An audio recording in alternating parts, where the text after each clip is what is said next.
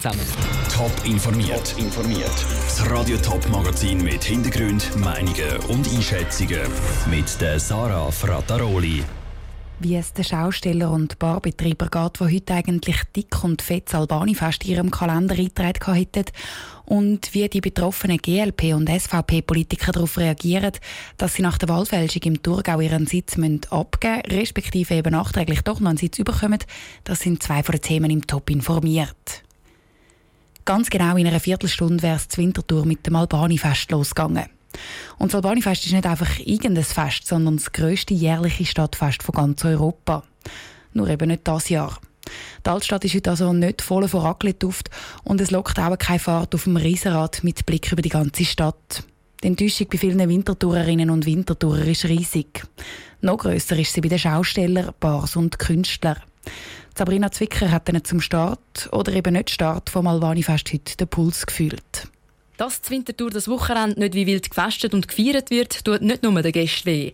Auch dem Betreiber vom Riesenrad, Hans-Peter Meyer und seiner Familie geht der heutige Tag nach. Seit 48 Jahren sind sie am Albani-Fest mit dabei. Wir haben am Montag schon gesagt, Frau und Kind, oh Papi, jetzt wären wir zur Winterthur mit dem Wohnwagen und morgen Abend würden wir das traditionelle Picknick machen, grillieren bei den Wohnwagen und das aufbauen tut natürlich weh. Und jetzt weiss man auch noch, dass es noch super Wetter sein über das Wochenende.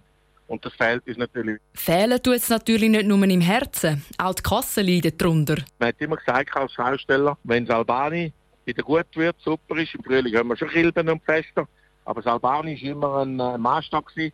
Da hätte man eigentlich können sagen, das Jahr wird gut, Kilben ist immer noch gut und wir verdienen das Jahr sicher noch gutes Geld. Aber jetzt haben wir keinen Maßstab und jetzt ist sowieso alles sehr, sehr kritisch. Auch die Wintertouren Tanzgruppe Catwalk, die normalerweise auf einer Bühne am Albani-Fest auftritt, hat laut der Tanzlehrerin Tina Meseret schon um umsonst angefangen zu üben. Die Showgruppen die haben sich natürlich alle schon darauf gefreut. Wir haben alle schon Shows im Kopf gehabt, haben zum Teil schon Choreos gehabt. Das Albani-Fest ist immer so ein mega Erlebnis gewesen, wo halt die ganze Showgruppe dabei war und es ist halt einfach Spaß und Leichtigkeit. Am Albani-Fest auch immer mit drin mit dabei ist das Kaffeesatz. Die ganze Crew hätte sich auf ein hitziges Zusammenarbeiten gefreut. Wir finden es eigentlich immer alle mega lässig, dass wir da alles vorbereiten und auch mit drin sind. Oder? Zwar immer relativ stressig, aber wir machen das mega gerne. Also von dem her ist es schon für alle sehr schade, dass das dann immer stattfindet, vor allem als Wintertouren. Die Enttäuschung bei dem Betrieb ist also gross. Aber gleich steckt niemand den Kopf in den Sand. Alle freuen sich auf das Albani-Fest von nächstes Jahr. Der Beitrag von Sabrina Zwicker. Aber dass die Schausteller nächstes Jahr dann wirklich alle wieder dabei sind, das ist gar nicht so selbstverständlich. Am einen oder anderen von ihnen geht die Corona-Krise nämlich ziemlich ans Eingemachte. Vielleicht überleben sie finanziell gar nicht bis nächsten Sommer. Es ist der Supergau, den der Kanton Thurgau bei den Grossratswahlen im März erlebt hat. Nach den Wahlen ist nämlich herausgekommen, dass im Wahlbüro zu Frauenfeld jemand gemauschelt hat. Wahlzettel für die GLP sind vernichtet und durch solche für die SVP ersetzt worden.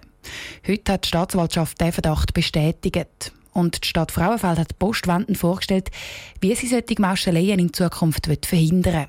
Der Frauenfelder Stadtpräsident Anders Stockholm hat einen neun punkte plan vorgestellt. Das ist zum Beispiel, dass man den Eingang kontrolliert von einer Bewachungsfirma, dass man Plausibilitätskontrollen im Rahmen von dem, was einem selber möglich ist, schon vornimmt am Wahltag und dass man äh, die Sortierzettel, wo man in Einsatz hat, dass man die auch als Controlling-Instrument nutzt. Und die wichtigste Maßnahme Qualität vor Tempo. Nur, dass die Stadt Frauenfeld hoch und heilig verspricht, dass es solche Wahlfälschungen in Zukunft nicht mehr geben soll, das bringt in Bezug auf die Wahlen im März halt nicht mehr viel. Dort bleibt es dabei. Die SVP hat einen Sitz zu viel bekommen, die GLP einen zu wenig. Und das soll jetzt nachträglich korrigiert werden. Der Ruud Schmenzi hat mit diesen zwei Politikern geredet, die das direkt betrifft. Am 15. März ist Severin Hanni für die SVP Grosser Rat gewählt worden. Mit dem Erfolg hat sie selber nicht gerechnet und sich darum besonders darüber gefreut. Die Freude ist dann kurz darauf aber wegen der mutmaßlichen Wahlmanipulation im Frauenfelder Wahlbüro wieder trübt worden. Das heisst, sie hat auf ihrem Stuhl im Grossen Rat gar nie Platz genommen. Dass es auch in Zukunft so wird bleiben, erstaunt Severin Henni aber nicht. Er hat dort schon länger gewusst, dass es Wahlfälschung war. Und von dem her hat mich jetzt heute Morgen nicht extrem überrascht. Und das erste Mal bin ich jetzt heute auch mal vorzeitig informiert worden, nicht auch erst durch die Medien. Da bin ich relativ froh gewesen, weil es immer so schwierig gewesen bin natürlich enttäuscht, vor allem auch für die Partei, dass wir jetzt den Sitz verloren haben und ich bin enttäuscht, dass so Sachen überhaupt passieren können. Darum fordert sie auch, dass jetzt die Untersuchung abgeschlossen wird und dann der Schuldige auch bestraft wird. Trotzdem ganzen Hin und Her können sie sich vorstellen, auch in vier Jahren noch einmal für den Grossen Rat zu kandidieren. Der Marco Rüegg von der GLP auf der anderen Seite hat das Gefühlschaos genau andersrum durchgemacht wie Severin Henny. Er ist am 15. März wegen der Wahlmanipulation nicht in den Grossen Rat gewählt worden. Dass es der Marco Rüegg jetzt gleich noch geschafft hat, freut ihn. Aber... Sicher wäre es schöner gewesen, wenn man am 15. März gewusst hätte, dass man reinkommt. Von dem her sind jetzt die dreieinhalb Monate doch recht auf und ab gewesen, auch mit Höchst und Tiefs.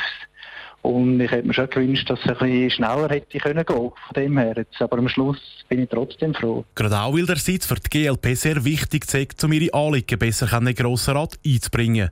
Der Marco Rüegg ist jetzt auch froh, dass jetzt das ganze Debakel aufgeklärt ist. Der Ruud Schminzi hat berichtet. Ganz definitiv ist die Sitzumverteilung aber noch nicht. Der Grosse Rat muss deren in seiner nächsten Sitzung am Mittwoch noch zustimmen. Alle Informationen zu der Wahlmanipulation gibt es auf toponline.ch. Und wir bleiben gerade im Kanton Thurgau. Der hat gestern nämlich sozusagen einen U-Turn gemacht, eine 180-Grad-Wende.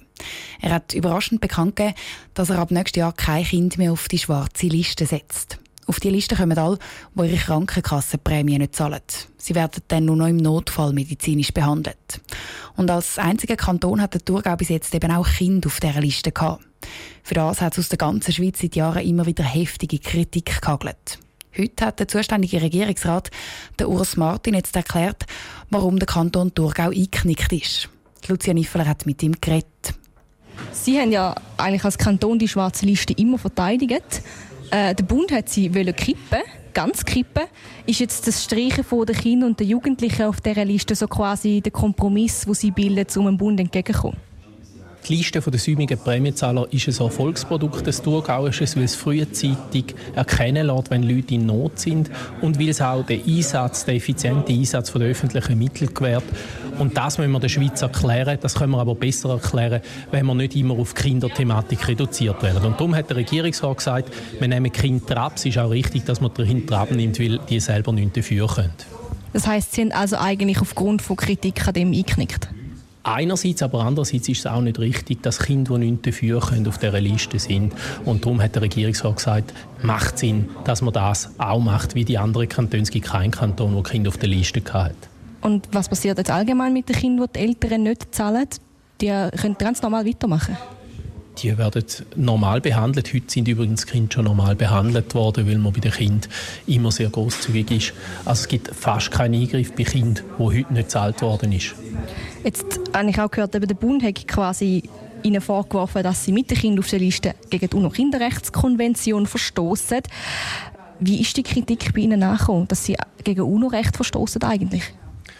Das ist eine ungeklärte Rechtsfrage, aber das ist auch völlig müßig. Wir sind der Meinung, es ist nicht richtig zum Kind drauf und darum haben wir korrigiert.